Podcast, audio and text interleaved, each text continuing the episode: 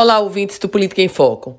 Esta semana nós trazíamos aqui a informação no Política em Foco de que a conselheira Adélia Salles será a relatora das contas do governo Fátima Bezerra neste ano. Já houve sorteio.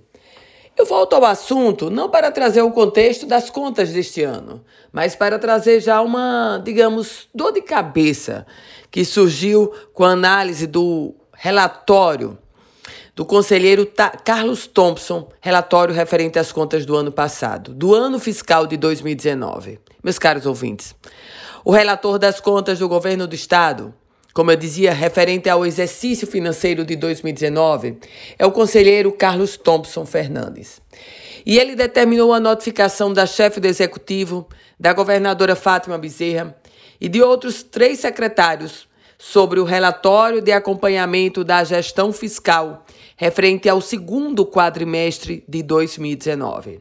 No relatório, foram encontradas, segundo o conselheiro Carlos Thompson, inconsistências como a ausência de remessas de demonstrativo de execução orçamentária e gestão fiscal, como também a necessidade de republicação do demonstrativo da receita líquida.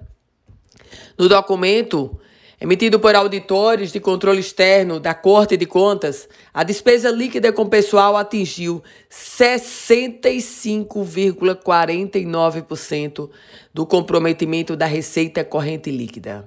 Esse percentual é menor que o apurado no primeiro quadrimestre de 2019, mas excede em 15 pontos o limite da Lei de Responsabilidade Fiscal. Eu vou repetir para você. O estado do Rio Grande do Norte comprometendo 65,49% da sua receita com a folha de pessoal. Eu volto com outras informações aqui no Política em Foco com Ana Ruth Dantas.